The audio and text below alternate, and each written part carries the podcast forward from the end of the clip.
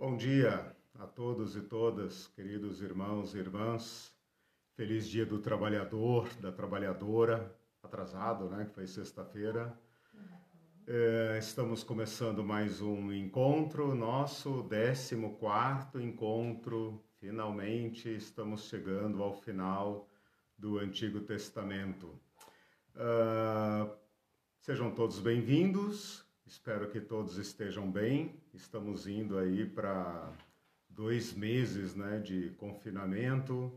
Nossa oração é que Deus proteja cada um de vocês, suas famílias, seus negócios, né, para que todos fiquem bem.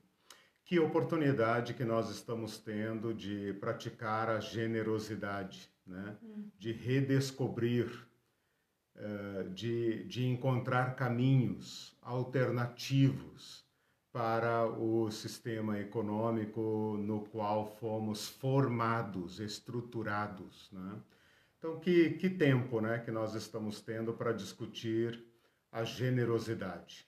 A generosidade como uma teologia, como uma proposta. Né? Lá na primeira aula, para quem está seguindo as lições, os encontros, lá na primeira aula eu expliquei sucintamente uh, o nome desse, desse curso. Né? Então, se alguém se, estiver se perguntando por que teologia da generosidade, né? lá na primeira aula eu faço uma breve explicação sobre isso, usando o termo generosidade como um termo amplo para uh, designar a proposta cristã para as relações sociais, para as relações econômicas. Né? E é claro que essa proposta exclui outras, exclui essas da acumulação, exclui a do individualismo, do privatismo, né? da avareza, que recebe também uma roupagem teológica. Né? Uhum. A roupagem teológica é impropriamente chamada teologia da prosperidade, que não é uma teologia, né? é uma ideologia, uh, acaba legitimando, né? dando legitimação teológica, religiosa para essa proposta, que não é a proposta de Jesus Cristo. Né? Uh, o que nós temos feito, você pode se perguntar, puxa vida, 14 encontro e ainda parece que não construímos algo, né? A abordagem que Chegou eu estou fazendo, é, chegamos em Malaquias, como disse ele. É para dar, mas é para dar o dízimo, é, Exato, as pessoas estão com perguntas objetivas e eu estou fazendo essa longa caminhada, né? Essa proposta que eu estou, essa abordagem que eu estou fazendo, não é a única, mas é a que eu propus, a que eu escolhi, ela se chama teologia bíblica, né? Ela lida diretamente com os textos nos seus contextos históricos, ou seja, ela respeita a evolução uh, temporal, ela, ela respeita as circunstâncias do texto, né? Uh, diferentemente de uma teologia, de uma abordagem eh, sistemática, por exemplo, que apenas lida com um tema indistintamente, independentemente do contexto em que ele se deu. Né? Então, espero que vocês estejam entendendo e que todos sejamos é, capazes de aproveitar né, as vantagens dessa metodologia que eu estou usando. Nós estamos na fanpage da Escola Bíblica Digital, né? Você pode é, seguir esta página. A, a, todos os nossos vídeos estão lá, né? tem muitos vídeos lá, muitos cursos. Todos os vídeos dessa, desse nosso curso é, estão lá. Né? As pessoas vivem perguntando: é gratuito? Sim, é gratuito, graças a Deus. Né? E também o um material didático, para quem quiser acompanhar a, as, as minhas exposições aqui, estão num site chamado www.ebdonline.com.br. Né? Lá você clica em cursos bíblicos e você vai encontrar todos os uh, as anotações, os apontamentos que eu faço para esta exposição. Eu estou trabalhando duro nisso, está aqui minha esposa que é testemunha, estou uhum. trabalhando duro para trazer é, resultados de pesquisa é, consistentes. Né? Uhum. Claro que você pode é, questionar, debater, discordar, né? mas eu estou trazendo um material bem sustentado, né? bem já analisado. Né? Mas, como toda teologia, essa também, né? a teologia pode ser discutida, pode ser melhorada, né? pode ser resgatada. Né? Às vezes nós estragamos a teologia, né? mas ela pode ser também resgatada. Bom, feita essa introdução, é tudo bem? É importante dizer que a gente está aqui para é, responder perguntas. Ah, sim, sim. Pra, comentários, quem... é, pode deixar aqui no momento tá. oportuno eu vou ler. Tá, para quem é novo na página, não se esqueça que você pode interagir, pode fazer perguntas, comentários e, e, e tirar dúvidas. A minha esposa está aqui ao meu lado, ela não aparece, uhum. né? mas ela está aqui ao meu lado para interagir, para responder uhum. É, e apresentar as perguntas daqui a pouco, quando eu dar uma, uma parada para respirar. Aí ela aproveita e responde algumas questões. Brincadeira. Bom, vamos lá então. 14 encontro, eu estou trabalhando com vocês nesses últimos encontros o período pós-exílico significa após o retorno dos judeus do exílio babilônico. Eu tenho dito que esse período se divide, ah, ele abrange, né, antes de falar de como divide, ele abrange 140 anos, que vai mais ou menos do ano 540 até o ano 400. O ano 540 é contado a partir da autorização legal que o imperador persa, chamado Ciro, concede aos judeus que quiserem voltar para Jerusalém, voltar para a Judéia e reconstruir o templo e viver de acordo com a sua própria lei. Trata-se de uma estratégia, né? Então, a partir do ano 540, eu estou arredondando, obviamente, 539, 538, eu estou arredondando para 540, para facilitar as contas. Uh, a partir daí, nós temos três períodos que vão até 400. Porém, no ano 400, eu não tenho nenhum marco histórico para dizer vai até aqui. Esse ano 400 é apenas uma, uma convenção. Né? Uh, depois nós vamos discutir melhor essa questão, vamos é, desfazer alguns tabus aqui, mas eu vou respeitar inicialmente este período, por quê? Porque este é o período que eu consigo abranger dentro da Bíblia. Né?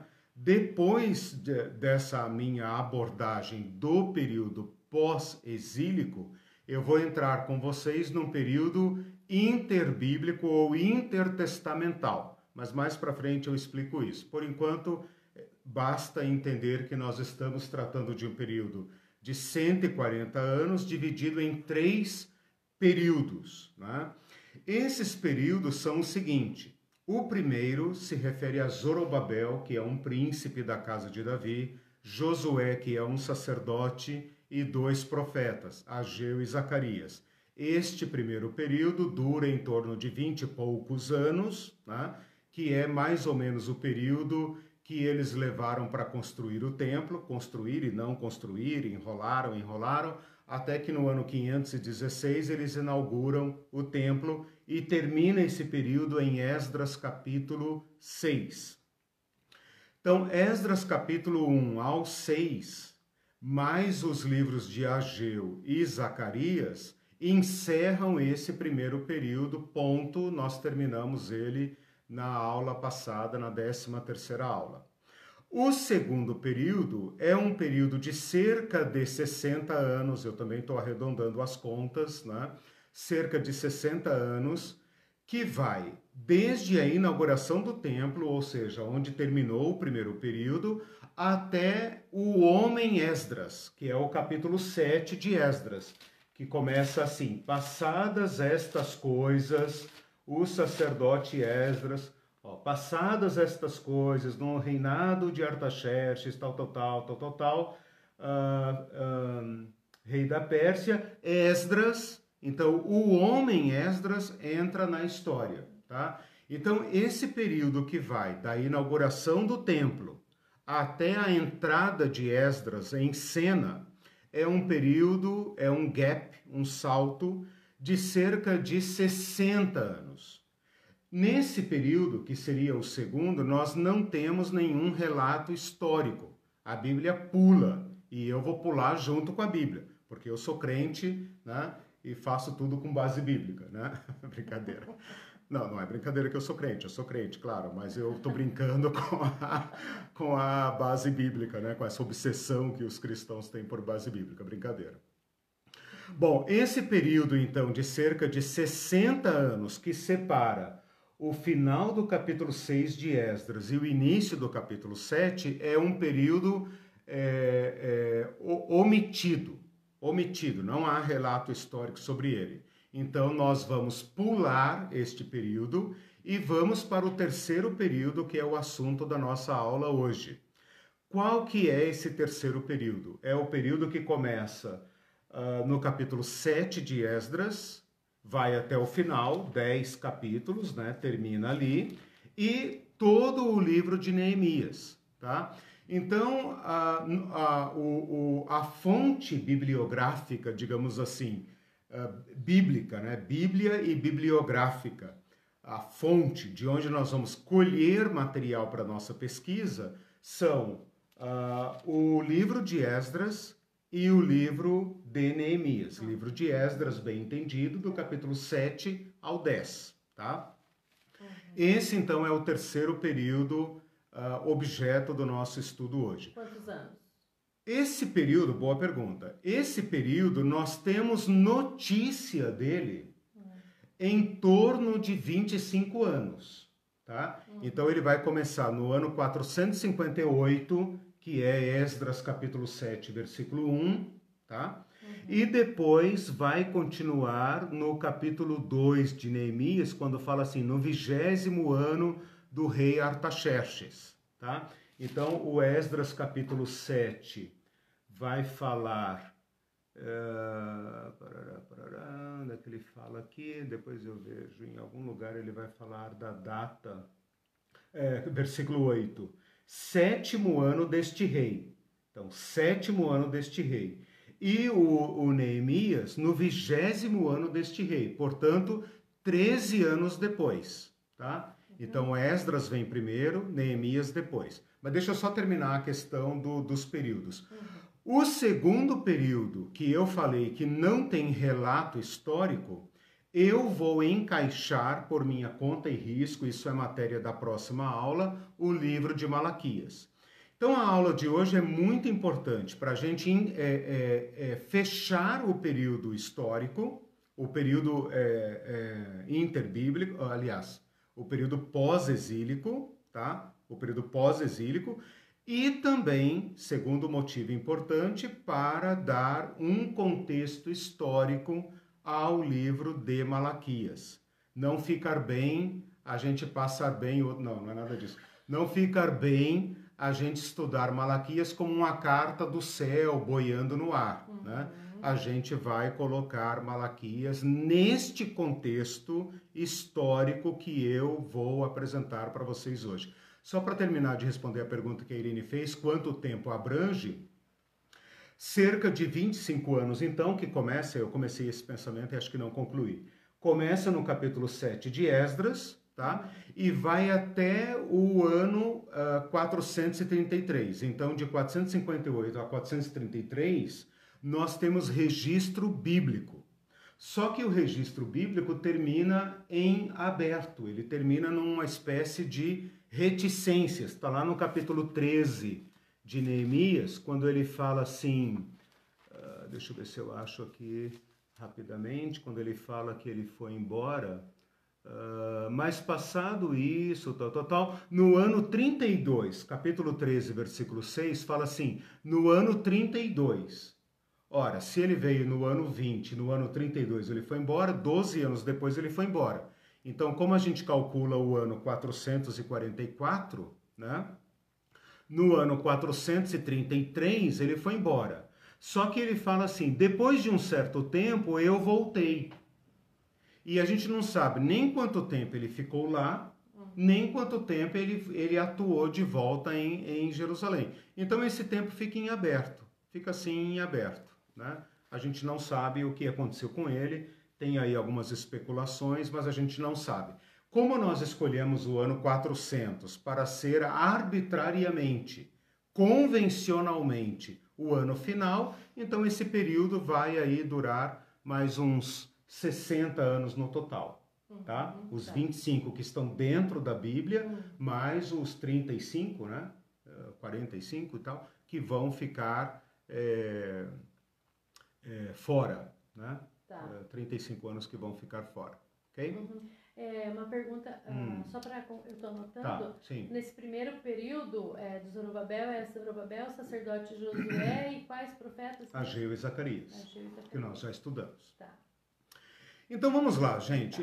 Hoje então nós vamos estudar o terceiro período, que é o período de Esdras e Neemias. Esse período, como eu acabei de falar, ele dura cerca uh, de 60 anos, né? que vai do ano 458 até o ano 400, porém nós temos cobertura bíblica, uh, a, a texto bíblico apenas até essa viagem de Neemias. Então vamos falar aqui do, do, dos homens, né? Dois homens, Esdras e Neemias. O que, que você sabe sobre Esdras? E o que, que você sabe, o que, que vocês sabem sobre Neemias? Sobre Neemias é mais fácil, porque a gente ouve muitas histórias, pregações e tal, uh, relacionando Neemias com a construção dos muros. Mas e sobre Esdras? Então, o livro de Esdras, aqui para nós, ele não fornece muito material. Por quê? Se você voltar lá no capítulo 7 de Esdras, ele leva até o capítulo é, é, 7 e 8, ele conta a história da viagem dele para Jerusalém. Nos capítulos 9 e 10, ele conta o choque que ele teve com o estado moral do povo de Israel e termina com uma uh, terrível oração de arrependimento e com a, a um acordo com os uh, homens, né, com as famílias de Israel, de, de Judá, uh, de seguir a lei do Senhor. Então, o livro de Esdras, para o que nos interessa aqui hoje, ele tem pouco material. O Esdras é um sacerdote, isso está escrito lá no capítulo 7. Ele é um sacerdote, mas não vai atuar como sacerdote, tá? Ele é escriba e perito na lei de Moisés, está escrito lá no capítulo 7, versículo 6 de Esdras. Ele era escribo versado na lei de Moisés e na lei do Senhor seu Deus, dada pelo Senhor Deus a Moisés. E ele era um homem, então, é, fiel, um homem de confiança.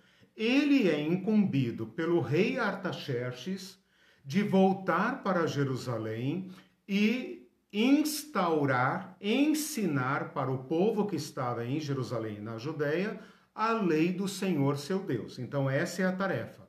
Então, para todos os efeitos práticos aqui, o que nós precisamos saber é: Esdras é um sacerdote ele é perito na lei do, de Deus, ele é perito na lei de Moisés, seria hoje um, um jurista de elevado saber, né, de, de profundo saber, né, como os ministros do STF, que tem que ter ilibada reputação e, e, e, profundo saber jurídico, né, ele tinha isso, e ele é incumbido pelo rei Artaxerxes de voltar para Jerusalém, e ele volta. É basicamente essa a história de uh, Esdras.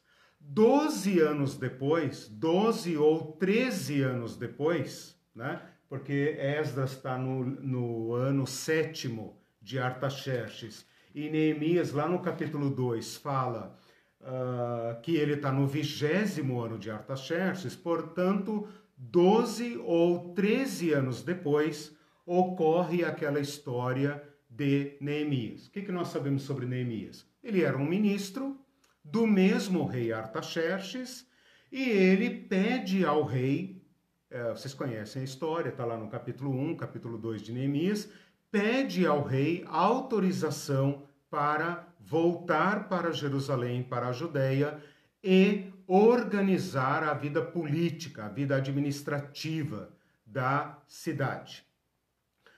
E o rei concede. Então, toda a história de Neemias é importante aqui para nós, porque ele vai nos mostrar a reorganização da, cidade de Jerusalém, portanto, da província de Judá, uh, como, uh, como povo organizado, como um etno, né? como um povo organizado. E o Neemias vai fazer um papel de governador. Né? Não é bem um governador, mas ele é tratado uh, no seu livro como um governador. Resumindo, Esdras e Neemias, tá?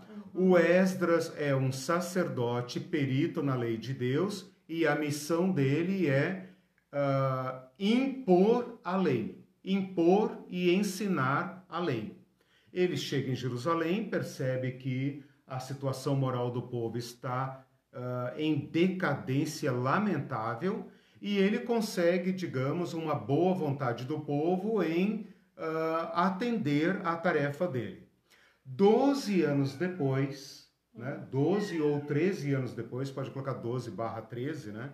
12 ou 13 anos depois, o rei concede autorização a Neemias para voltar e reconstruir o muro, organizar a cidade e tal. Se a gente puder resumir esses três homens, a gente diria o seguinte: Zorobabel uh, é responsável pela reconstrução do templo, Esdras é responsável por ensinar a lei, a parte espiritual do povo, e o Neemias é responsável pela reconstrução da muralha. E quando eu digo muralha, eu não estou pensando apenas numa paredinha. A muralha significa dar identidade, autonomia, é, é, estabilidade, organização, é, estrutura a um povo. Tá? Uma cidade sem muros, no Antigo Testamento, é uma cidade sem dono, é uma cidade é, sem autodefesa, sem proteção, portanto, uma cidade subordinada, uma cidade que não existe. Então, a muralha tem um grande, uh, uma grande importância aqui. Então, enquanto o, o Neemias é um sacerdote, ah, não, ao contrário, Esdras, é, é um sacerdote, sacerdote, o Neemias é um tipo de governador. Ele vem para governar, ele é um ministro, então ele já está envolvido com política no reino do Artaxerxes, na tá. Pérsia, tá? Uhum. Mas ele vem para uh, para administrar. Uhum. Administrar. Uhum. Então, mas aí que tá. Eu não quero relacionar muralhas apenas com arquitetura, uhum. como se ele fosse um ah, construtor, okay. né? O, a muralha tem um significado político, uhum. né? Então, ao construir a muralha, ele deu a Jerusalém um novo status político. Tudo isso é importante para nós estudarmos depois Malaquias. Lembra que eu falei que nós estamos estudando uh, Esdras e Neemias. Primeiro, porque ele trata do dízimo, né? Segundo, porque ele nos dá o contexto histórico que falta em Malaquias. Malaquias é um livro profético e é um livro que omite referências históricas. Uh, como ele é deste período, então nós vamos tomar emprestado o contexto de Esdras e Neemias e usá-lo para situar okay. Malaquias, ok? Uhum.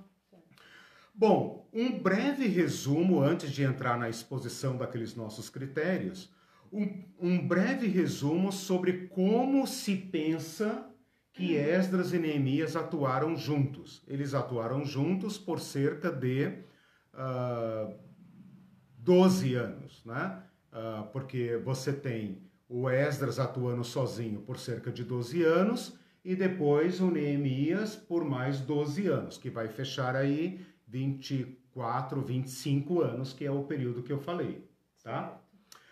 O que, que eles fizeram então aqui nesse período? O, eles, eles fazem uma reforma religiosa. Então aqui está uma reforma religiosa. E por isso vai tocar o tema que é do nosso interesse. Eles fazem toda a organização política do povo. Vocês vão ver a grande luta de Neemias reconstruindo o muro com poucos recursos, com pouca mão de obra, né? deslocando mão de obra do povo da agricultura para construir o muro, sofrendo adversidades internamente e de inimigos externos que não queriam a organização de Jerusalém. A partir do capítulo 8 de Neemias, você vê o Esdras, tá?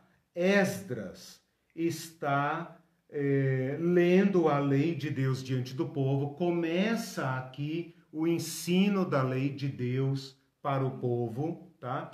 Segue-se uma belíssima oração de arrependimento, tá?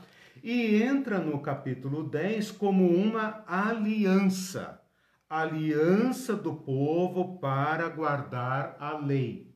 Então, nós estamos vendo aqui o seguinte: Esdras e Neemias atuando em conjunto uhum. para, posteriormente à tarefa de Zorobabel, dar estrutura de nação ao povo judeu. Uhum. Ok? O, o Webster comentou que Neemias era um tipo de regente, né? Exato, exato. Porque há dúvida, eu, quando eu falei que ele é uma espécie de governador, há dúvida se Jerusalém aqui é uma província, aliás, se Judeia, né, ao redor de Jerusalém é uma província ou não, hum, né? Okay. Provavelmente não.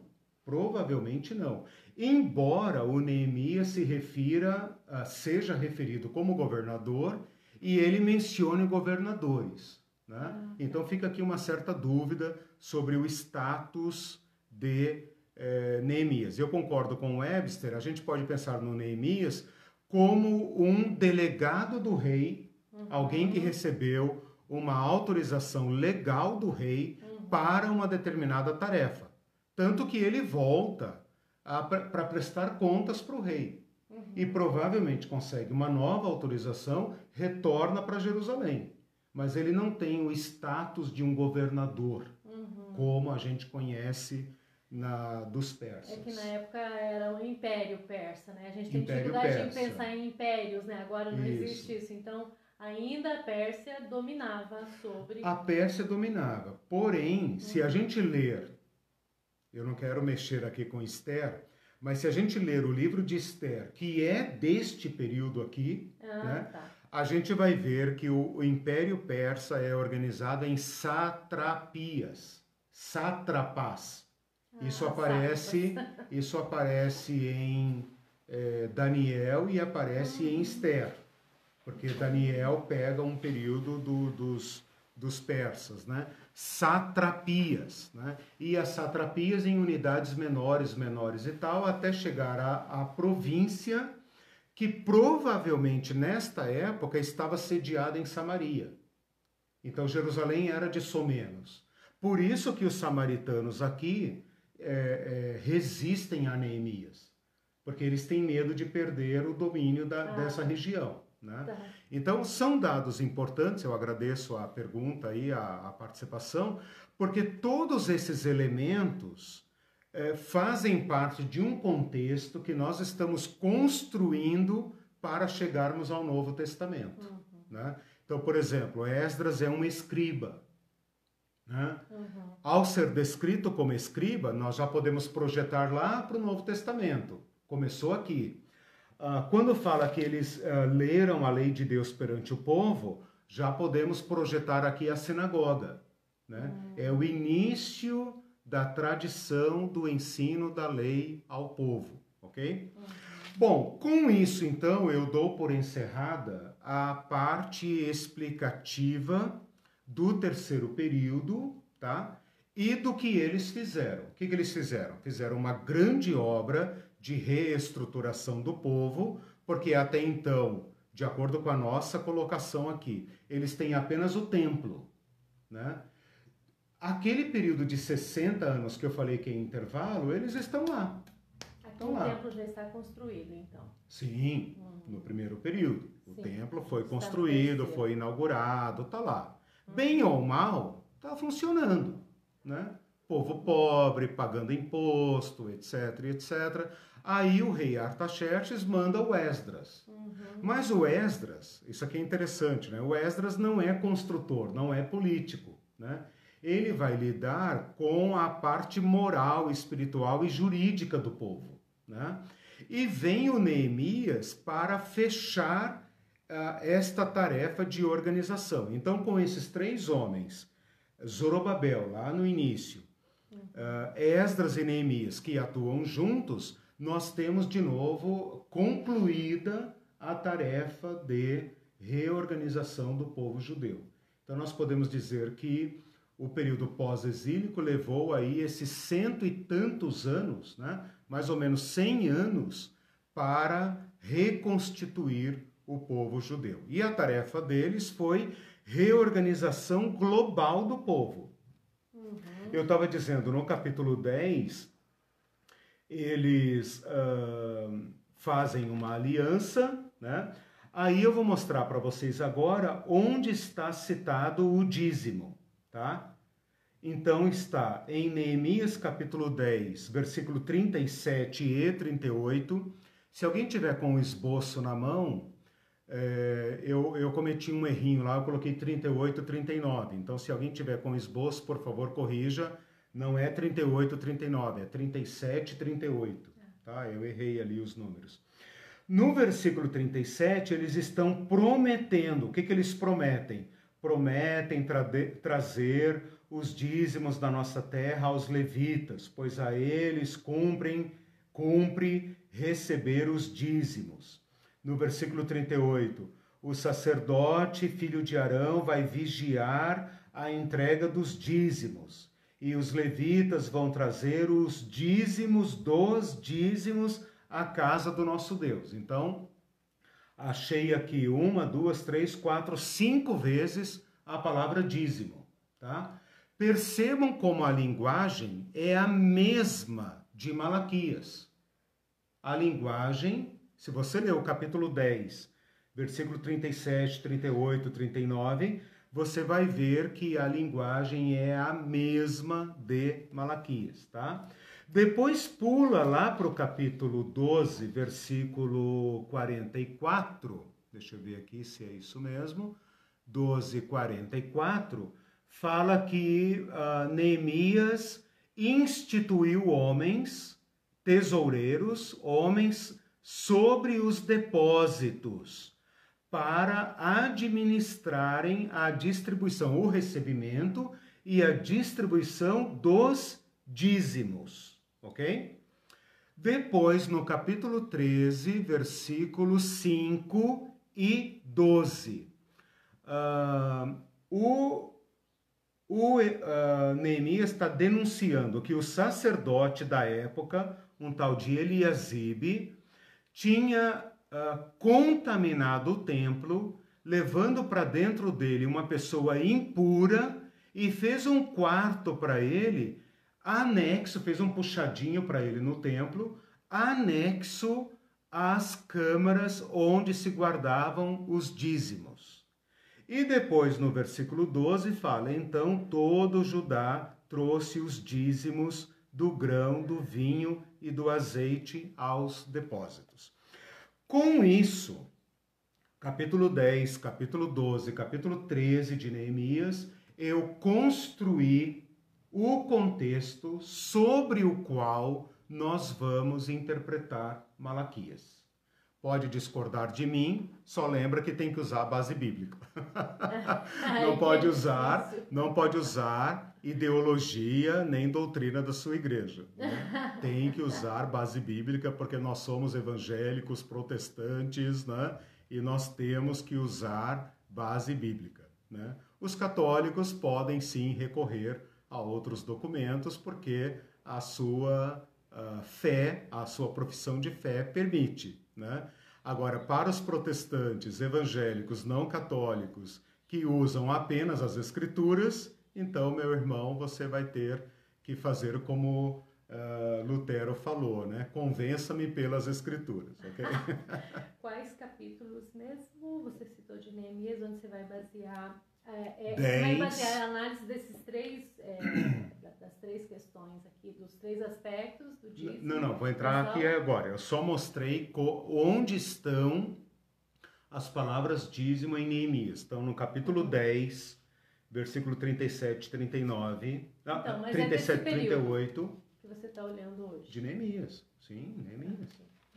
É, não, eu vou usar esse material como contexto para Malaquias. Ah, entendeu? Também, tá. Vou usar, vou tomar emprestado, porque Malaquias não conta história. Malaquias é profeta. Okay. Mas como o profeta não profetiza no ar, hum. ele profetiza num tempo, num, num momento, né? Eu vou usar esse contexto aqui. Você anotou as referências, não, então? Neemias... É, Neemias 10, 37 38, tem cinco vezes a palavra dízimo uh, no capítulo 12, versículo 44. Capítulo 12, versículo 44. Uhum. Okay. E no capítulo 13, versículos 5 e 12. Então, ó, na minha Bíblia aparece 5, 6, 7, 8 vezes a palavra dízimo. No original, uh, me parece que são seis substantivos, é, são seis substantivos e dois verbos. Mas como a nossa Bíblia em português evita uh, usar dízimo como verbo, né? dizimou, né? dizimaste, dizimei, né? Uh, até para evitar uma, uma cacofonia, né? uma, uma dubiedade. Né? Então a gente também tem aqui apenas oito substantivos. Mas percebam que é um material rico para o dízimo. Né? E isso consta lá naquela minha tabelinha colorida lá da primeira aula, né? em reformas. Eu, eu relacionei Neemias lá em reformas. Agora, então, vamos analisar os três pontos, tá? Certo. Vamos analisar os três pontos a partir de Esdras e Neemias. Tudo bem? Posso? Tudo bem. Uhum. Tá. Certo. Então vamos lá. Com respeito ao templo, eu queria destacar o seguinte. Primeiro, o Esdras é um sacerdote. Isso está lá no capítulo 7 e 8 de Esdras. Ele é um sacerdote. Ele traz consigo um grupo de levitas, cantores, porteiros e servidores do templo. Eu peguei desta leitura, desta narrativa, a seguinte informação. Por que que Esdras teve preocupação em trazer funcionários para o templo? Né? Uhum. Pode ser, essa é uma hipótese, essa você pode me contestar. É uma dedução minha, né? Uhum. mas é uma dedução razoável. Uh, é, você pode, eu, eu proponho o seguinte, que Esdras percebeu que o templo estava funcionando precariamente, uhum. né? No capítulo 8 de Esdras, versículo 15, fala que ele é, tirou o povo da cidade, organizou lá a caravana, né? Antes de sair, ele reuniu o povo todo ali para orar, para contar, para fazer um censo, para organizar a jornada, a longa jornada que eles iriam fazer. E olha só que interessante, no capítulo 8 de Esdras, versículo 15, fala que ele passou revista no povo e nos sacerdotes e não achou muitos filhos de Levi. Então ele mandou buscar, mandou buscar, né? Isso aqui mostra talvez um povo de Levi e de sacerdote assim meio relaxado, né? E ele mandou buscar e vieram com ele homens entendidos e tal. Não sei se ele fala aqui o número e tal. Uh, fala, né? Uh, pararam, deixa eu ver, trazendo seus irmãos, trouxeram, pois, segundo a boa obra, tá, tá, tá, pá, pá, pá eh, e as Abias, e com ele Jesaías, dos filhos de Merari, com seus irmãos, e ao todo 20. 220. Então ele conseguiu, ele, ele fez uma segunda chamada, ele conseguiu uma tropa de 220 para o ministério do templo. Beleza, né? Mas eu leio aqui um certo abandono do templo, tanto por parte do povo que estava em Jerusalém, como por parte do povo que estava no império, né? E eles fazem então esse reforço do povo. Quando ele chega lá, o povo uh, diz para ele que uh, uh, os cabeças, os sacerdotes e tal, estão em grande pecado. Capítulo 9 fala assim: os sacerdotes e os levitas não se separaram dos povos de outras terras com as suas abominações, eles casaram com povos estrangeiros, eles estão misturando a lei de Deus com outro povo e tal e tal. E Esdras, quando viu isso, rasgou a sua roupa, arrancou os cabelos da cabeça e da barba e ficou em estado de choque. E o povo ficou tão horrorizado com esse pranto de, de Esdras que eles vieram também e ficaram em jejum atônitos, sem saber o que fazer. Até que no capítulo 10, quando chega a hora do sacrifício da tarde, e isso nos dá a, a informação de que Esdras estava no templo, o povo fala: Esdras, por favor, se levante e nos diga o que nós temos que fazer e nós faremos. Então, tudo isso aqui nos dá uma ideia de como o templo estava. Na época de Neemias, agora sim eu vou lá para os capítulos 10, então alguns anos depois, 12, 13, 14, 15 anos depois, enquanto eles estão atuando juntos, o povo faz um voto, isso está no capítulo 10, versículo 32, isso aqui é importante. O povo faz um pacto de manter a logística do templo. Então, olha só que interessante. Depois da, da, da reforma de Neemias, o povo faz um pacto. Isso está escrito no capítulo 10. Né? Eles aderiram ao pacto e tal, tem ali os nomes deles e tal, tal, tal. No versículo 32 fala assim: Nós pusemos preceitos e impomos a nós a cada ano um terço de ciclo para o serviço da casa do nosso Deus. Então, além dos dízimos, surge aqui um imposto do templo. Anotem isso, porque isso vai se tornar um problema. Quem tem um problema tem dois, né? Tem o problema e o problema, né? Esse imposto vai se tornar um problema no Novo Testamento. Leia Mateus capítulo 17, final do capítulo, você vai ver Jesus sendo cobrado deste uh, desta moeda aqui desse imposto, tá? Isso vai se tornar no futuro um imposto do templo, mais uma forma que o templo tem de uh, aumentar a carga tributária do povo de Israel. Mas aqui então. é aqui é um, é um sinal de boa vontade.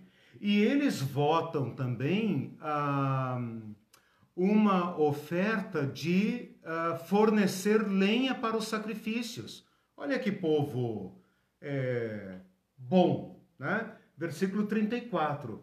Ah, nós, os sacerdotes, levitas e o povo, deitamos sorte acerca da oferta da lenha que se havia de trazer à casa do nosso Deus, segundo nossas famílias, a tempo determinado de ano a ano para queimar sobre o altar do Senhor nosso Deus, como está escrito na lei. E que nós traríamos as primícias da nossa terra e todas as primícias, tal, tal, tal, tal, tal, tal. Versículo 37. As primícias da nossa massa, as nossas ofertas, o fruto de toda a árvore, uh, o vinho, o azeite, traríamos ao sacerdote as câmaras. Uh, do, da casa do nosso Deus. Malaquias vai falar, vai falar: tragam todos os dízimos à casa do tesouro e fazei que haja mantimento na minha casa. Aqui está dizendo: traríamos todos os nossos dízimos às câmaras da casa do nosso Deus. os dízimos da nossa terra aos levitas, pois a eles cumpre receber os dízimos de todas as cidades onde há lavoura. O sacerdote filho de Arão estará com os levitas quando estes recebessem os dízimos, e os levitas trariam os dízimos dos dízimos à casa do nosso Deus, às câmaras da casa do tesouro porque aquelas câmaras, os filhos de Israel e os filhos de Levi devem trazer ofertas de cereal, do vinho e do azeite, porquanto se acham ali os vasos do santuário, como também os sacerdotes que ministram e os porteiros e os cantores. Assim, não desampararíamos a casa do nosso Deus. Então, eles fazem aqui um pacto né, toda aquela logística de estabelecer o pleno funcionamento do templo de acordo com a lei de Moisés. Portanto, de acordo com Levítico, Números e Deuteronômio. Uhum. Ok? Sim. Rigorosamente. Então, irmãos, pela primeira vez, pela primeira vez, nós temos o povo de Israel, debruçado sobre a lei, por meio de Esdras, lendo item por item e colocando tudo isso em ordem, sem um rei, né? Ah, mas com o povo, com as tribos, com os chefes de famílias, ah, todas as famílias, todos os setores da sociedade, compondo um acordo para cumprir a lei de Deus. No capítulo 12, o Neemias, prático como ele é, já, já paro, prático como ele é, ele vai à frente e estabelece homens fiéis para administrarem isso e não deixa voltar atrás. Né? Uhum. Então ele pega essa boa vontade do povo e fala: então vem cá, fulano, fulano, fulano, fulano e fulano, vocês estão aqui, beleza, pessoal? Concordou? Então tá aqui, ó, homens que vão administrar a entrada nos depósitos de todo o material recolhido e a distribuição desse material a quem de direito. Não mencionam os pobres. Porém, como o acordo se dá em cima da lei de Moisés, nós podemos deduzir que eles estão incluídos aqui. Né? Mas não vamos falar disso agora, porque esse é apenas o primeiro tópico. O Mindu perguntou como era essa jogatina de lançar sortes. Não sei, não sei. O que nos importa aqui é o que eles jogam sorte mesmo, até no Novo Testamento a gente vê lançar sortes, né? Uhum. Era um tipo de dado mesmo, né? Ah, Porque sorte, sim, aleatório, né? Uhum. Davi sorteou os turnos e eles aqui estão sorteando, é, sorteando a ordem de quem vai fornecer lenha, né? O importante aqui, é, Mindu, é, é a logística feita a partir do povo e não feita a partir da monarquia pela primeira vez você tem uma reforma, um conserto, na, uh, no qual todo o povo participa, ok? Uhum. Com respeito ao sustento dos sacerdotes e dos levitas, eu já tratei, uhum. né? No capítulo 10, versículo 37, traremos o dízimo à câmara, tal, tal, tal, para entregar aos levitas versículo 38, os levitas vão entregar é, o dízimo do dízimo aos sacerdotes. Então, toda aquela rede de cuidados e de proteção está estabelecida. Então, com isso, nós matamos o primeiro item e o segundo item. Uhum. A logística do templo e todo o sistema de amparo dos levitas. Tá? Deixa eu só destacar um ponto aqui no capítulo 13, porque no capítulo 13, versículo 6, o, ne o Neemias fala assim, eu não falei ainda do capítulo 13, tá? No capítulo 13, versículo 6, fala assim: Olha, por um breve tempo o sacerdote relaxou completamente, não estava distribuindo as coisas como deveria, etc. Virou uma bagunça. Mas quando isso aconteceu, versículo 6, eu não estava em Jerusalém, porque no ano 32 de Artaxerxes, ou seja, 12 anos depois que ele veio, tá? no 12 ano de Neemias, 32 de Artaxerxes, eu fora ter com ele. Mas ao cabo de certo tempo, que nós não sabemos quanto tempo é, voltei.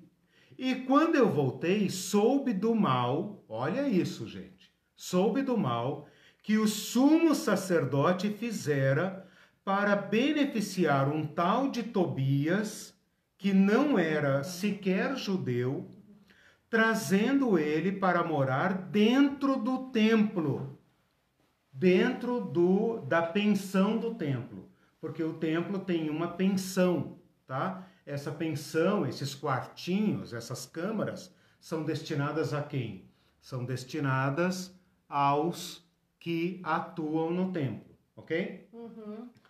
Isto muito me indignou a tal ponto que eu atirei todos os móveis da casa de Tobias na rua. Igual mulher brava que pega o marido e tal, joga tudo na rua, né? Neemias jogou tudo na rua. Ordenei que se purificassem as câmaras e tornei para tra a trazer para ali os utensílios da casa do nosso Deus com as ofertas de manjares e o incenso. Também fiquei sabendo, olha só, que os quinhões as partes dos levitas não estavam sendo dadas. Olha o Malaquias 3,10 aí. Uhum. Né? Não estavam sendo dadas. De maneira que os levitas e os cantores e todo o pessoal do templo tinha fugido cada um para o seu campo. Então eu briguei com os responsáveis e disse: Por que vocês desampararam a casa do nosso Deus? Lá no capítulo 10 fala: Fazendo assim, nós não desampararíamos a casa do nosso Deus. E aqui ele usa a mesma frase: Por que vocês não cumpriram o acordo? Por que vocês estão desamparando a casa do nosso Deus? Ajuntei os levitas e os cantores e os restituí aos seus postos. Então todo Judá trouxe os dízimos do grão do vinho e do azeite aos depósitos. E aí eu nomeei outros homens por tesoureiros dos depósitos, olha aí de novo os depósitos do, do tesouro, pus a Selemias, o sacerdote, Zadok, o escrivão, e entre os levitas, Pedaías, parará, parará, parará, e então eles cuidaram de distribuir as partes dos levitas. E o Neemias termina assim: Lembra-te de mim, meu Deus, do bem que eu fiz à tua casa e do bem que eu fiz ao serviço da tua casa. Com isso eu terminei o item 2. Vamos agora para os pobres. Pobres que estão perguntando. Ah. O Wagner William é, ah. comentou: o NT fez a reforma tributária na religião que voltou a ser necessária nos nossos dias? O NT, o Novo Testamento? Novo Testamento. Ah, sim. E o Webster perguntou, ah, perguntou não, comentou: a dispensa da igreja está cheia, farta dispensar a congregação, a congregação uhum, o pão. Uhum. Okay. É, eu acho que a nossa história aqui, a nossa longa caminhada de teologia bíblica em cima do tema, vai a gente está indo meio fundo, né? É, nós vamos trazer tanto material à tona, especialmente agora que nós nos aproximamos do NT, né, do Novo Testamento, que essas respostas vão se tornar, é, essas perguntas vão se tornar autorrespondidas. Né? O, o mais importante nessa aula nossa de hoje é fornecer, prestem atenção nisso, fornecer o contexto para Malaquias. Eu me recuso e vocês também devem se recusar a pinçar, primeiro, pinçar um texto de dentro de Malaquias, sem respeitar a integridade do livro. Segundo, sacar Malaquias da história e interpretá-lo no ar como se ele fosse aplicável a qualquer tempo. Né? O, que, o mais importante desta reforma de Esdras e Neemias, que a maioria dos cristãos não conhece, né? É, eu deveria dar um curso de diversas aulas só sobre Esdras e Neemias, eu estou correndo aqui para dar conta do material, é mostrar para vocês em que chão e em que tempo Malaquias escreve. Então prestem muita atenção, especialmente no capítulo 10, 11, 12 e 13 de Neemias. Porque todo o vocabulário que nós vamos estudar extensamente em Malaquias está presente aqui, né? E vocês vão bater a mão na testa dizendo como eu não vi isso antes, tá? Então, é, esse é o ponto. Então, eu falei do templo, falei do, a, da assistência aos sacerdotes, mostrei como, olha só, bastou uma escorregadela do Neemias, uma ausência, que a gente não sabe quanto tempo durou, para que tudo relaxasse de novo, tá? Se uma breve ausência, pensa comigo, agora você calcula, como diz a, os mineiros, né? Agora você calcula, comparação, né? comparação. Comparação. Agora você calcula comigo. Se numa breve ausência de Neemias, os magistrados e o sumo sacerdote já relaxou na no funcionamento do templo, o que você acha que aconteceu em 60 anos? em 60 anos, que é o intervalo sem registro histórico que fica entre Zorobabel e Esdras. 60 anos de abandono, de funcionamento ritualístico e tal. É aí que nós vamos encaixar Malaquias. Né? Sigam-me os bons. Né? A Ivete comentou orçamento participativo.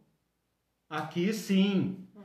muito, muito bem colocado, porque a gente retoma um pouco, a gente retoma um pouco da do espírito da lei de Moisés. Uhum. É um acordo aqui.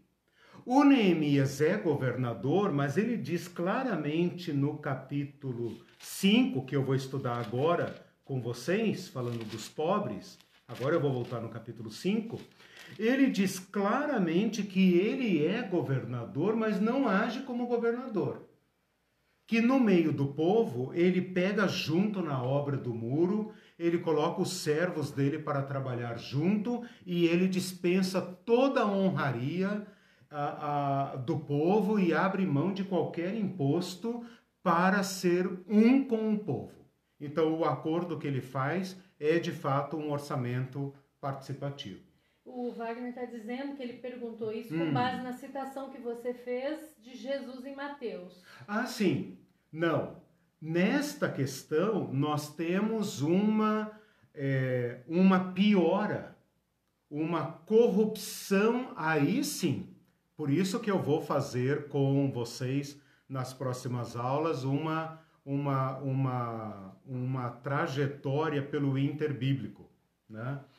Porque lá no período de, de Mateus, capítulo 17, quando Jesus está sendo cobrado deste ciclo aqui, das duas dracmas, hum. de dracma, uhum. Jesus contesta o imposto do templo.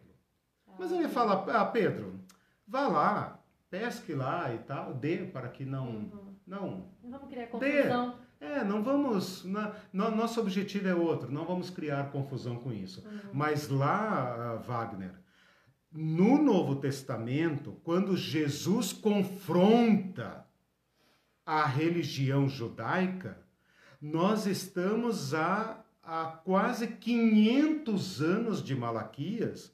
E esta deterioração, esta corrupção alcançou grau extremo. Né? Uhum. E, e, essa tua pergunta é importante, essa contextualização é importante pelo seguinte: as pessoas costumam colocar Jesus em face do dízimo como se pudessem cortar o tempo né? e fazer Jesus dialogar com Malaquias. Ou fazer Jesus dialogar com os fariseus como se não houvesse um transcurso de tempo aí. Né?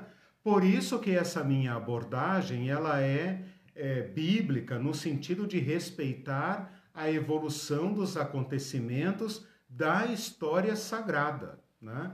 Então é impossível, impossível que Jesus tenha feito qualquer acordo com o templo, qualquer acordo com os fariseus. Se fosse com Neemias ou com Malaquias, vá lá, né? Como dizem, como se diz popularmente.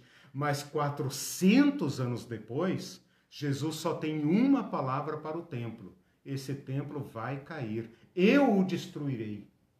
Eu o destruirei. Uhum. Então a coisa chegou lá num grau máximo. Né? E esse imposto que Jesus fala, ele, ele o despreza. Né? Algumas pessoas vão dizer, não, mas Jesus pagou o imposto do templo. Mas Jesus o despreza, ironicamente, dizendo o seguinte: não tira do teu trabalho, não, Pedro. Não tira do nosso trabalho nem da nossa bolsa. Cata um peixe lá e dá para eles. Uhum. É dinheiro que eles querem? Dê para eles. O Celso comentou assim: Jesus pagou o imposto do templo por ele e por Pedro, mandando pescar um peixe para tirar uma moeda. Contudo, Cristo fez uma importante ressalva a Pedro uhum. acerca desse tributo nos versículos anteriores a Mateus 17, 27. Uhum. Não diz o. É, ele fala ali, eu não sei se. Deixa eu ver lá. É, o contexto. Uh, ele fala ali que os filhos não pagam, exatamente. Hum, okay. Ele faz uma pergunta para Pedro. Uma ironiazinha, né? É, Pedro, o uh, que te parece?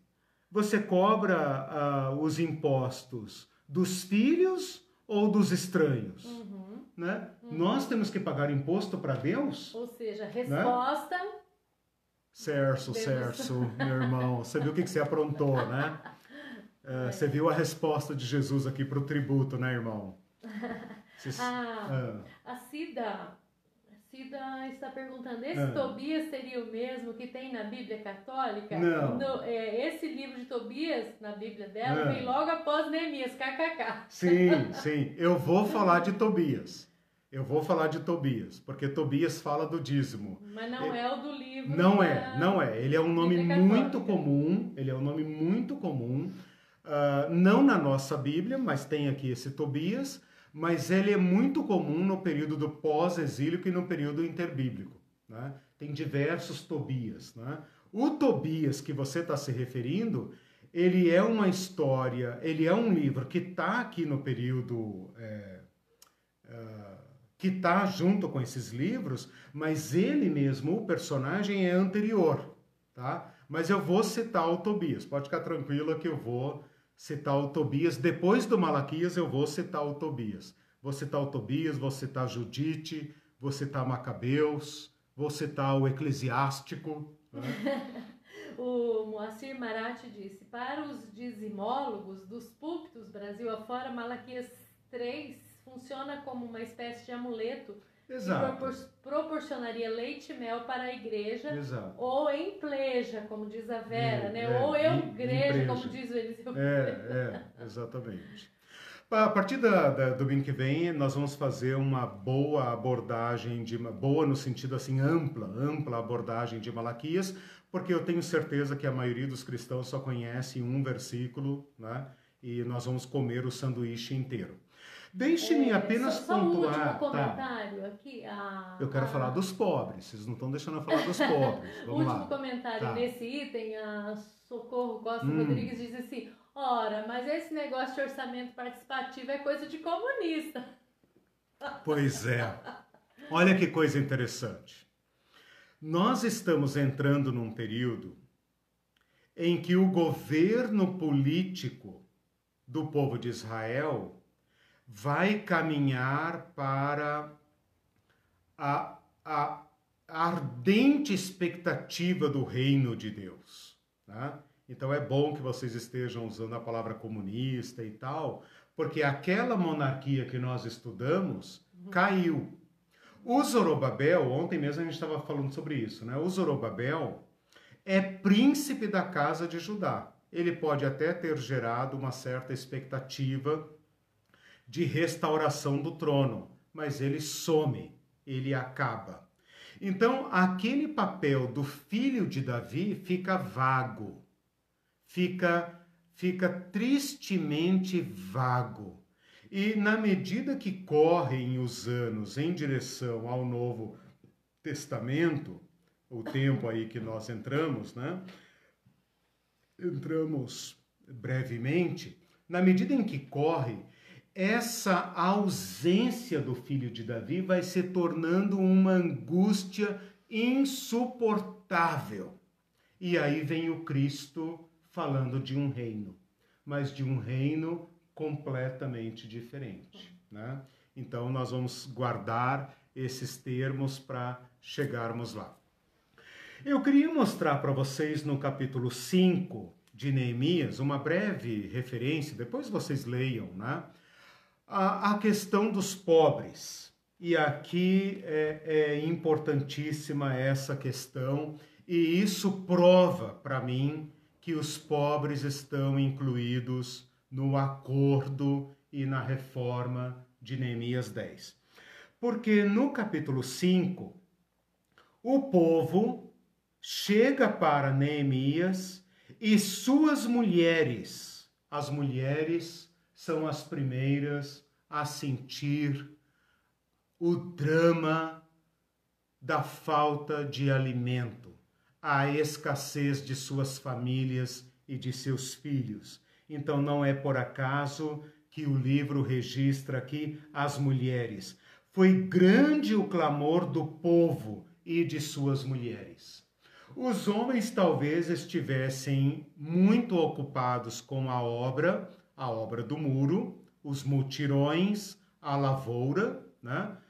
talvez estivessem eh, em menor número, talvez estivessem enfraquecidos, de modo que suas mulheres, com seus filhos, tomam a frente e fazem aqui um grande protesto contra os homens que têm suas terras e dizem: Somos muitos, nós, nossos filhos e nossas filhas. Sempre as mulheres, né?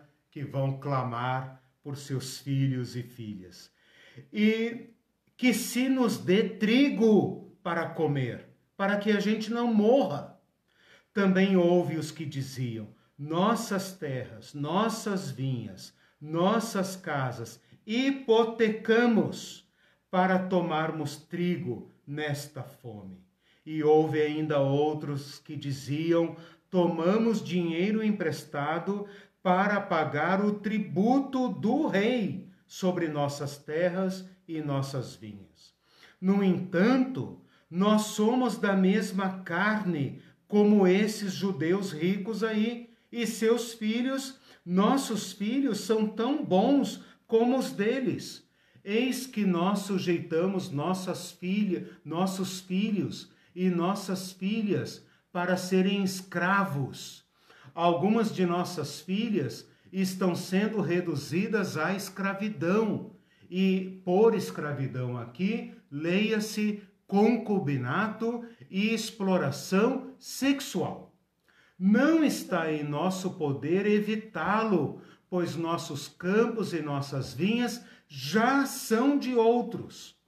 No versículo 6, ouvindo eu, pois, o seu clamor e suas palavras, muito me aborreci. Eu gosto de Neemias, porque ele é um homem temente a Deus. O livro dele está cheio de orações.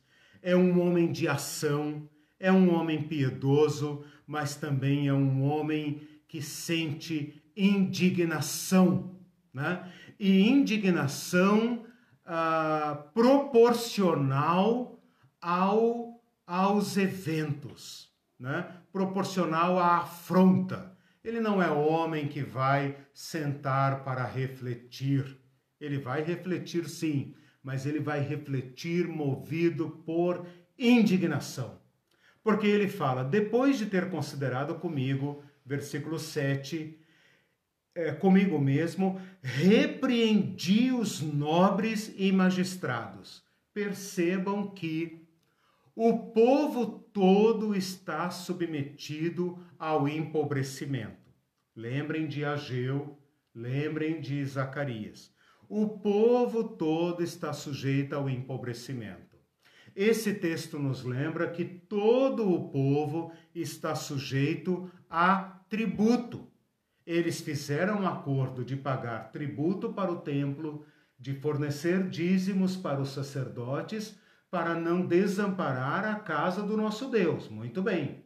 Mas eles estão sujeitos a imposto do império. E isso está obrigando. Acabei de ler aqui. É, nós tomamos dinheiro emprestado até para pagar tributo. Ou seja, esse povo está tomando dinheiro emprestado para poder plantar. Está tomando dinheiro emprestado porque suas colheitas não dão o suficiente para eles se alimentarem e pagarem suas dívidas. Portanto, eles estão perdendo suas terras para seus credores chega um ponto que eles não podem mais pagar as dívidas, eles próprios estão se tornando escravos de seus irmãos judeus. Eles estão tendo que dar seus filhos como escravos para seus irmãos judeus. Com isso, eles têm menos mão de obra. Eles estão tendo que dar suas filhas como escravos, escravas e por isso elas, eles perdem o dinheiro do dote, eles perdem tudo, de modo que não está lhes sobrando nada. E além disso, eles estão tendo que pegar dinheiro emprestado para pagar o tributo do rei. Quando Neemias percebe que a lei de Deus não está sendo observada, que não está havendo perdão, não está sendo observado o sabá, não está vendo, não está sendo observado o ano do jubileu, o ano sabático, ele entra, ele tem um surto espiritual. Ele fala: "Eu muito me aborreci. Eu considerei comigo mesmo e eu parti para cima dos nobres e dos magistrados." Este povo empobrecido está produzindo já uma casta de judeus nobres coisa que nunca deveria ter havido se é que eles estão observando a lei de Moisés. Cadê a partida? Né? E os magistrados que deveriam estar observando a lei que supostamente o Esdras já vinha ensinando, estão fracassando.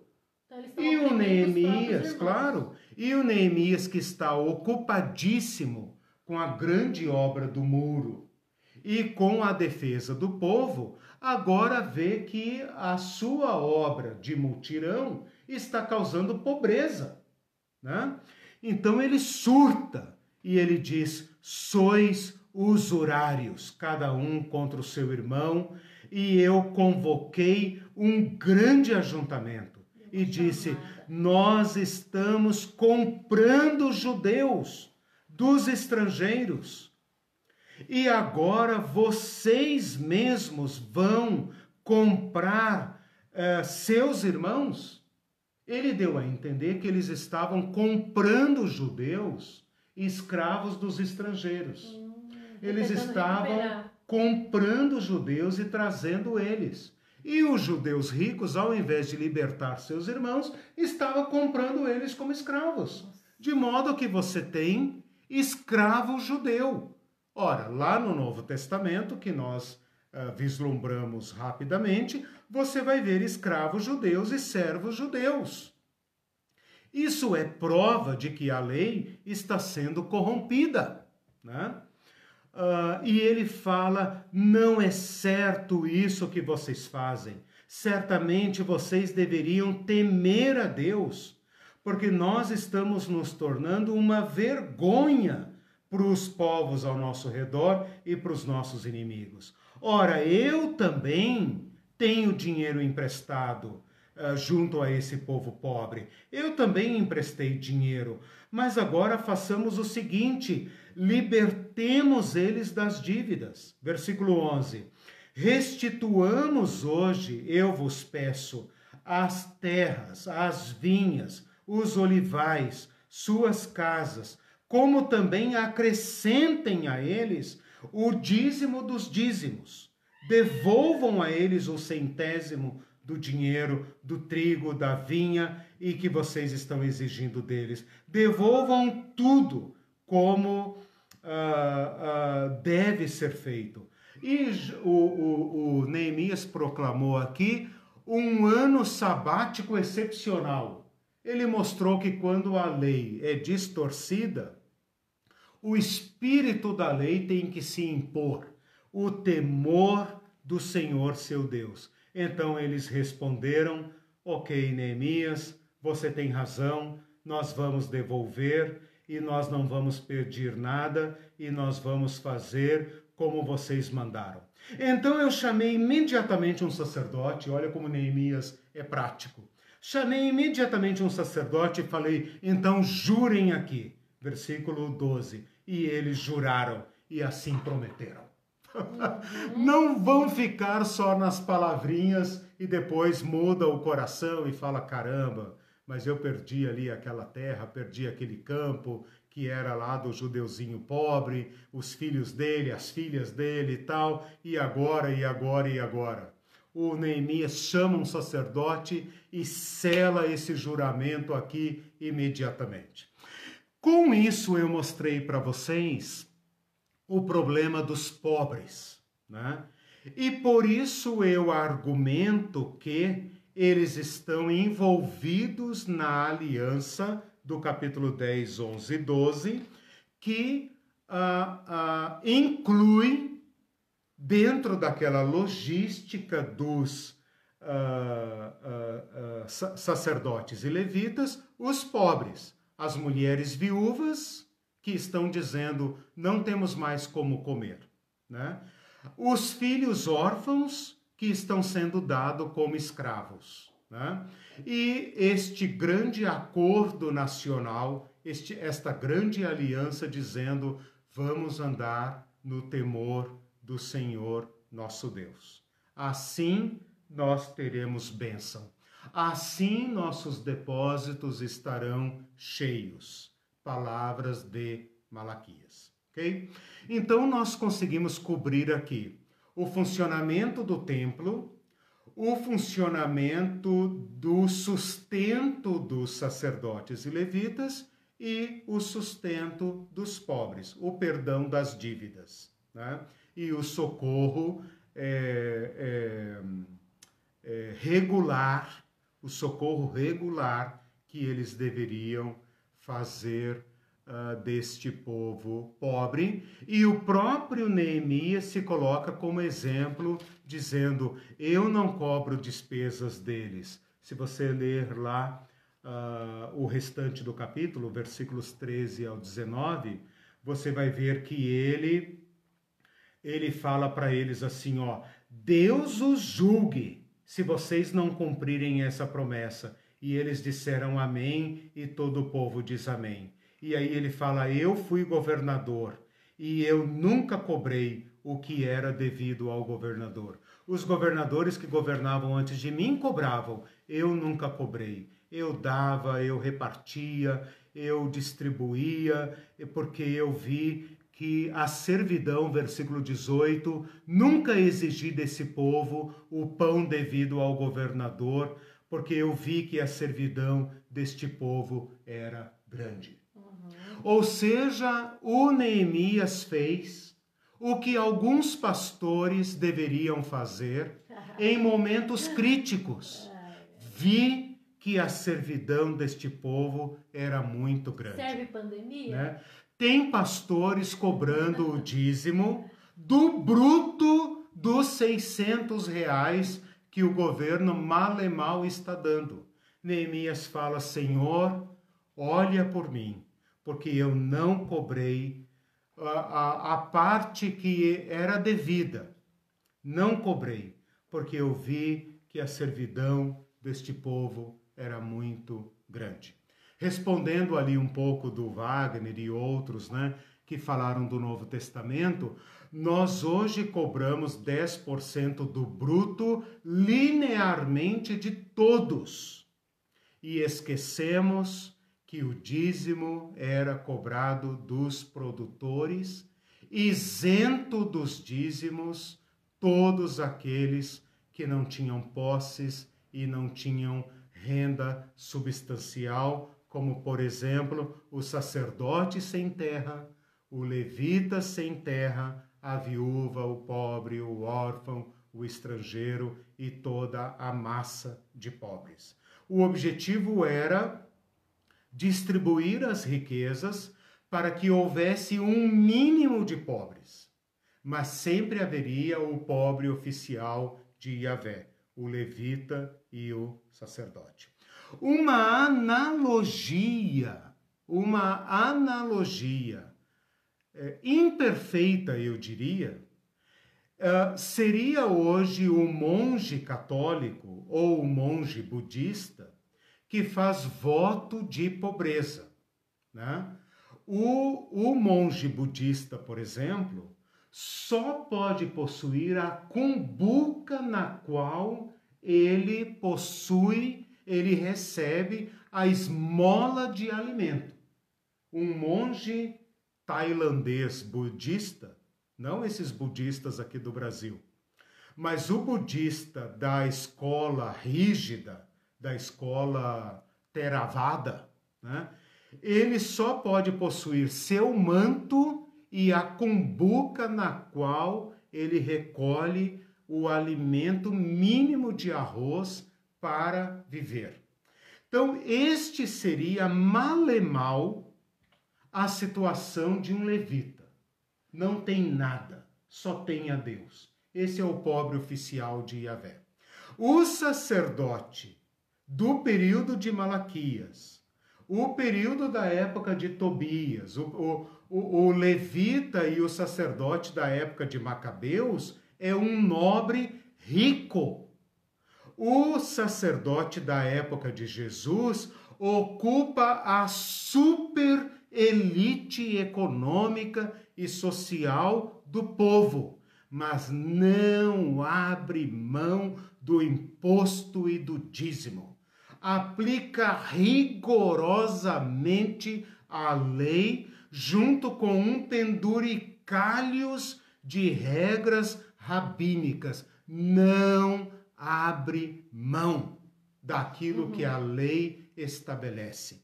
Por isso, Jesus, no capítulo 23 de Mateus, o único lugar em que ele trata sobre dízimos, ele vai dizer: ouçam esses caras, mas não os imitem, porque dizem e não fazem.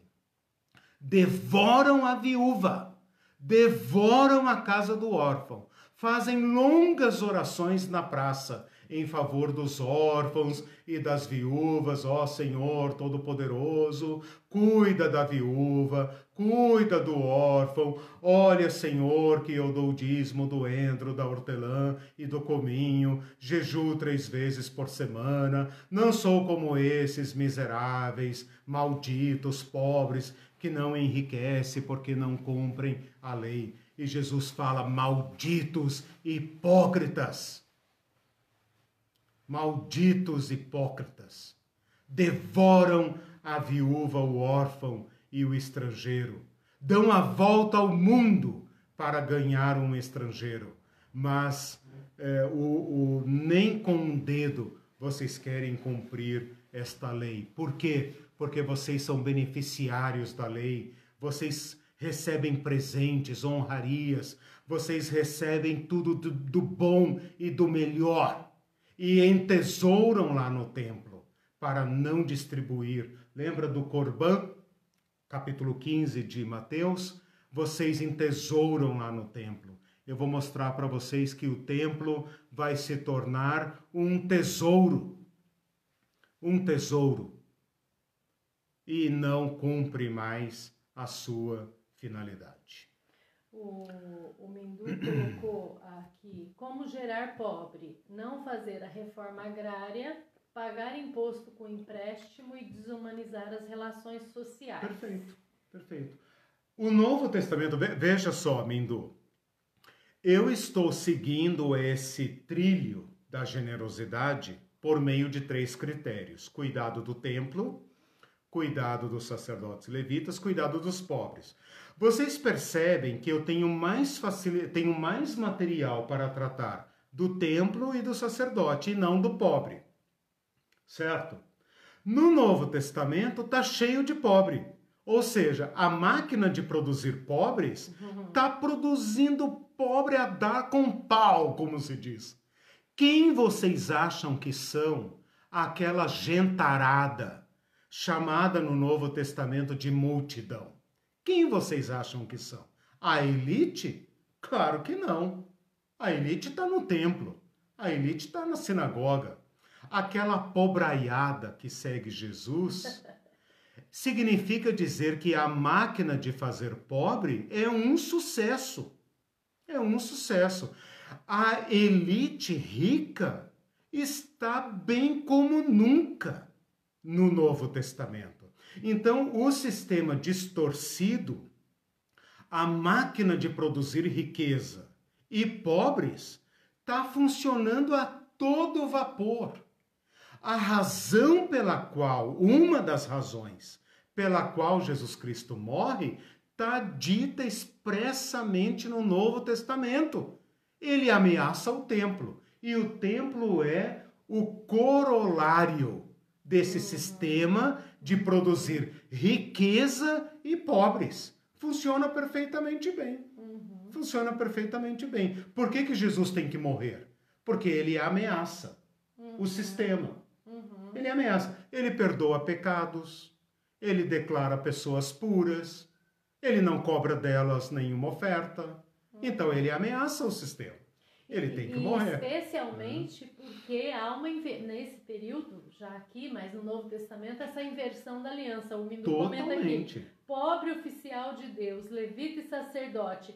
Entre aspas, hoje os sacerdotes e levitas empobrecem a congregação em proveito próprio. Novo Testamento de novo. Eu, eu vou, eu vou fazer uma brincadeira. Desde o Novo Testamento, é. porque não são os mesmos sacerdotes é. e levitas Lá Não, da época já por era. isso que vocês vão ter que aguardar algumas semanas para a gente chegar em Jesus Cristo. Olha só. Procura a palavra levita no Novo Testamento. Eu já procurei. Não tem, não. Procura levita no Novo Testamento. Eles simplesmente não aparecem. Eles são as elite. Né? Eles são doutores, es escribas, eles são os intérpretes da lei, eles são fariseus, né? Eles estão numa classe elitista, né? O único levita que aparece no Novo Testamento é o Barnabé, que tem terras acumuladas, né?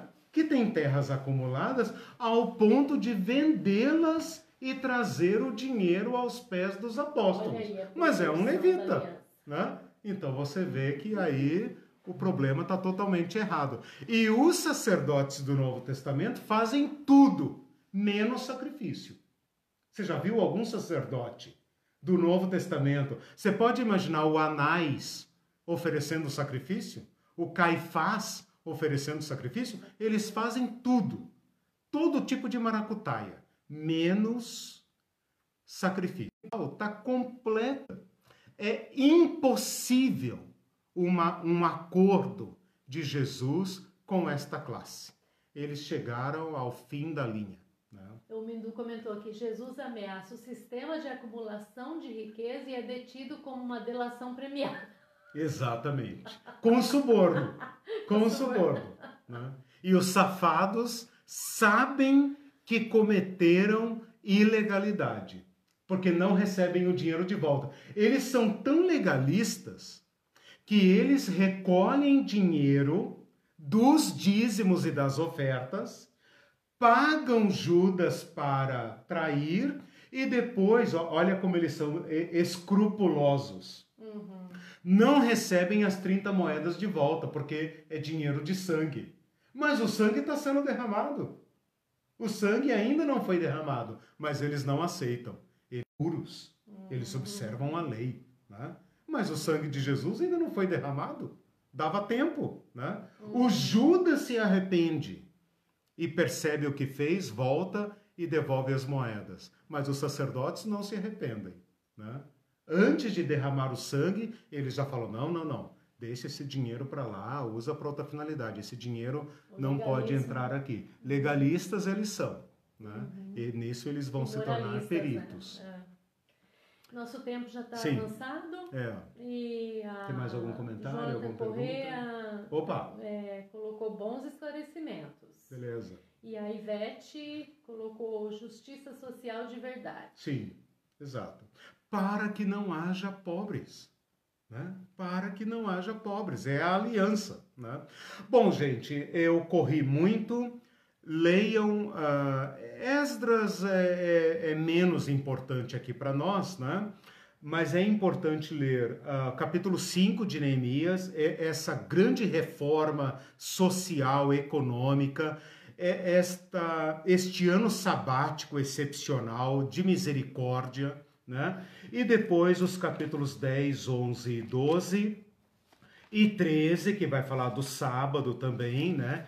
É, o Neemias desce o porrete nesse povo, dizendo: vocês que me apareçam aqui mais uma vez, né? Vocês que venham aqui mais uma vez. Então, essa luta de Neemias, junto com Esdras, para restaurar, restaurar uma aliança, uma aliança de Deus com o seu povo.